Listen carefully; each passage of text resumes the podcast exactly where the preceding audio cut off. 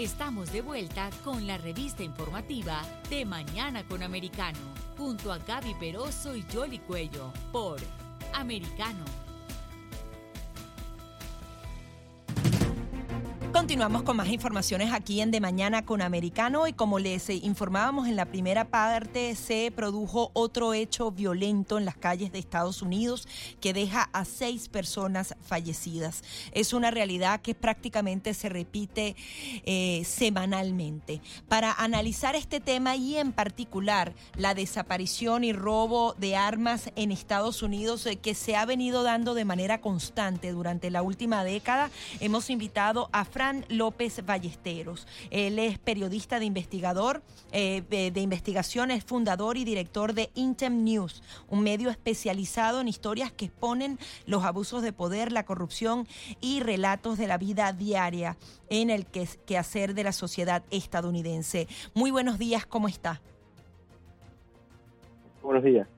Quería que justamente nos, nos hablara de este artículo que ustedes han publicado recientemente que deja que prácticamente en Estados Unidos se desaparecen 44 armas, eh, armas diarias. Son 162 mil armas en la última década. Sí, una, una proporción bastante elevada, pero sobre todo parte eh, el dato de las armas que están o que han sido robadas de las armerías en Estados Unidos, de las tiendas y de los proveedores. Alejado de esto está la cifra particular de los propietarios de armas, donde la, la cantidad puede ascender hasta 250 mil armas eh, eh, por año en los últimos eh, cinco años. El estudio que hicimos demuestra significativamente que cerca de 300 mil armas se pierden en el país al año por descuidos, por robos o por asaltos, o incluso las estimaciones son mucho más altas, porque hay estados donde legalmente no es necesario hacer el reporte de las armas. Ahora, ¿cómo se pierden estas armas? ¿Se trata de robos, de hurtos? Antes de que lleguen a las armerías, ¿se, toman cargamentos completos? ¿Nos podría describir un poco más?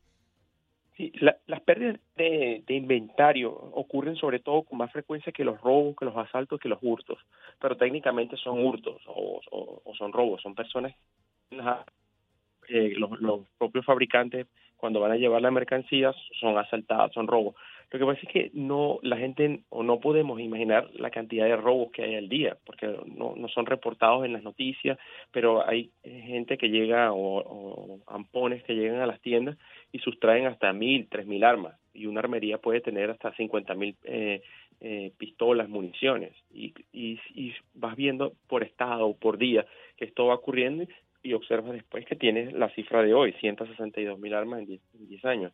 Y lo interesante son los estados donde ocurre esto, que son sobre todo los estados del sur del país, de Estados Unidos, donde la cantidad de asaltos, robos, son mucho más elevados que en otros estados de la nación. Si nos puede decir qué estados específicamente. Perfecto, fíjese. Lo interesante es, hablamos de los estados del sur, por ejemplo, Florida tiene un, que no es a veces considerado un estado del sur eh, como tal, del sur eh, americano, está dentro de la, de la lista. Luisiana, Tennessee, Texas, tiene una de las cifras más altas de armas robadas y perdidas del país, pero también es el estado que más armas tiene registradas, seguido de Florida. Entonces, la, la, las cifras se corresponden con la realidad del país. O sea, ciudades con muchas más armas, ciudades con muchas más armas robadas. Pero en Alabama, en Georgia, en Tennessee, en North Carolina, también ves cifras muy altas de, de delincuencia donde se refleja esta situación de armas, armas robadas, armas perdidas. Y es parte de, la violencia del país. Ustedes justamente en este artículo de Intem News eh, hablaban de dos hermanos que intentaron hacerse con varias armas y esto de alguna manera ejemplifica no solamente cuando se roban grandes cargamentos, sino ese robo individual que si se hace de manera recurrente también representa un porcentaje importante. ¿Nos podría describir lo que intentaron hacer estos dos hermanos? La, la historia de los dos hermanos fue eh, para personalmente impactante. Yo incluso contacté a la, a la policía para obtener los récords de estos dos niños. Uno tenía 11, otro 14 años. Uno de ellos incluso tiene un prontuario policial ya a los 14 años por eh, porque eh, tenía un tiene un historial de violencia muy fuerte. Entonces, la madrugada del 8 de junio, ellos simplemente forzaron la puerta de atrás de la armería y entraron. La dueña de la tienda ve que está ocurriendo esto porque suenan las alarmas, llama a la policía, la policía llega y ellos cuando se están dando a la fuga, uno de ellos se les cae el rifle que se estaba llevando un AR-15 y el otro simplemente lo, eh, lo, capturan, el de 11 años. El de 14 es el que pudo darse a la fuga, pero ya tenía un, historial de violencia. Y cuando usted ve prácticamente el perfil de la mayoría de las eh, personas que han cometido eh, robo, asalto e incluso eh, asesinatos masivos, suelen ser jóvenes que ya tienen un prontuario o incluso tienen eh, problemas de salud mental que son afectados por diferentes circunstancias. Pero lo, lo, de los niños llama la atención porque simplemente eso, son dos niños, hermanos, que tienen ya un, un, historial de, criminalidad y eran 20 armas las que iban a, robarse, entre ellas una R-15, revistas, municiones y otras armas sofisticadas.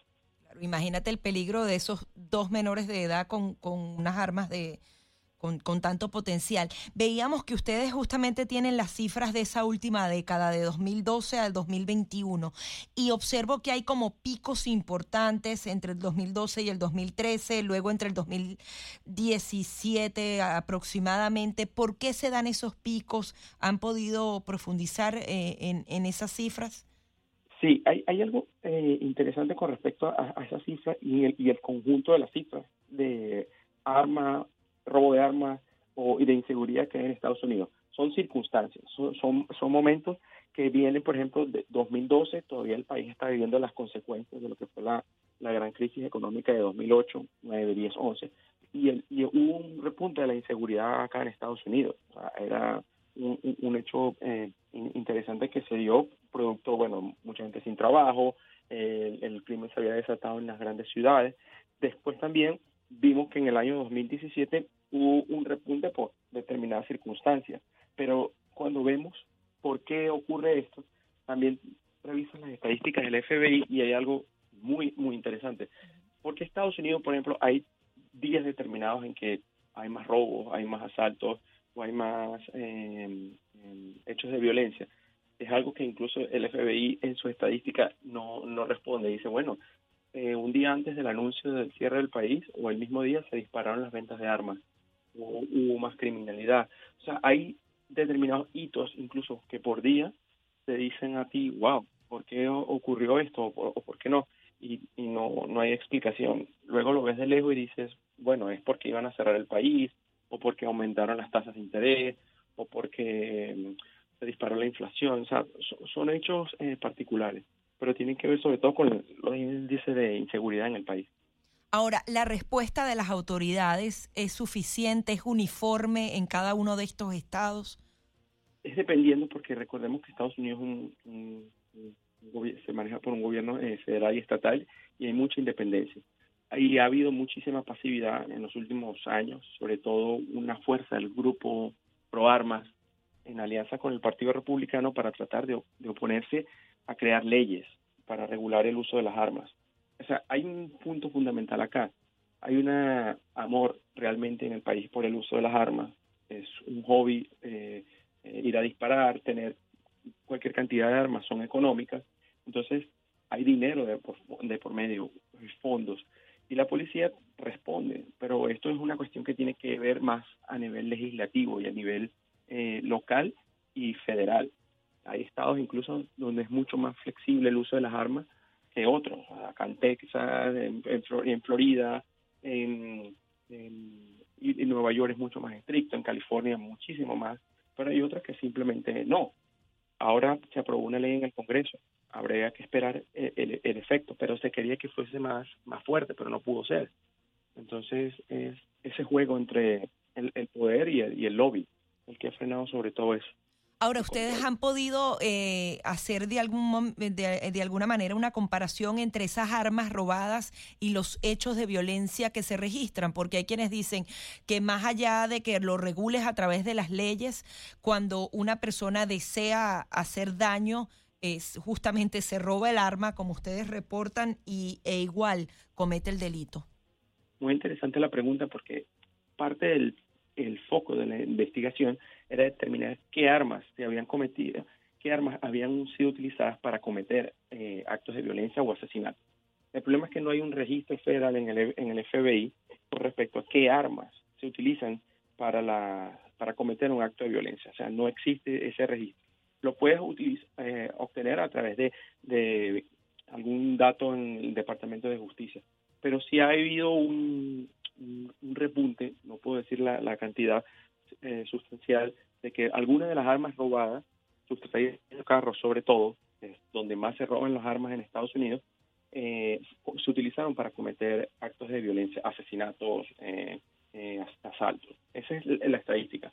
Porque además no lo puedes saber porque hay estados donde ni siquiera es legal eh, reportar el uso de, de arma robada. No, no te exige el estado hacer esa declaración. Entonces, son armas prácticamente eh, fantasmas que no tienes conocimiento. Entonces, sí, algunas se utilizan, sin duda, pero tener un dato certero de qué arma fue utilizada, si robado o no, es, es difícil, porque no existe un registro público que, que te presente esa información. Ahora, con respecto a las armerías, eh, ¿ellos tienen algún tipo de seguro contra robo de esas armas? Porque eso de alguna manera los hace que ellos no denuncien suficiente. Coméntanos un poco la actuación como tal de quienes tienen esas armas que son extraídas de manera irregular. Perfecto. Acá en Estados Unidos, si usted es un, vendedor de armas, es, es obligatorio tener una certificación por la ATF, que es la Oficina de Alcohol, Tabaco, Armas de Fuego y Explosivos pero el Estado es sumamente exigente con, con estos eh, negocios particulares eh, privados porque ellos están por ley obligados a, reportar eh, las armas robadas y perdidas. El problema es que si ellos no lo hacen, ocurre un delito con estas armas, el cargo o el peso de la ley es altísimo. Las multas son impresionantes, sobre todo son punibles, pueden ir a la cárcel.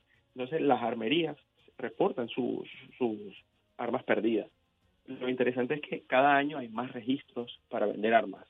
Lo, lo interesante, por ejemplo, en Florida creció casi un 60, en 55% de 2010 a 2020, una cifra eh, considerable.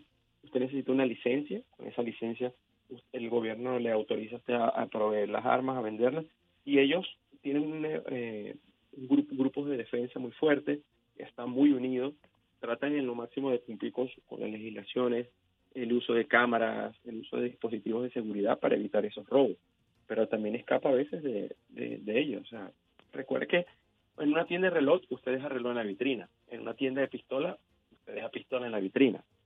Eso llama la atención. Y, guardar esto es como, wow, no, no, no lo puede, simplemente tiene que estar a la gracia de que la policía llegue a tiempo, las alarmas funcionen, la cámara funcione, todo de esa manera realmente preocupante esta realidad. Estamos hablando de nuevo 162 mil armas perdidas, robadas, hurtadas en la última década. Muchísimas gracias, Fran, por tu participación. Muchísimas gracias a ustedes por el interés.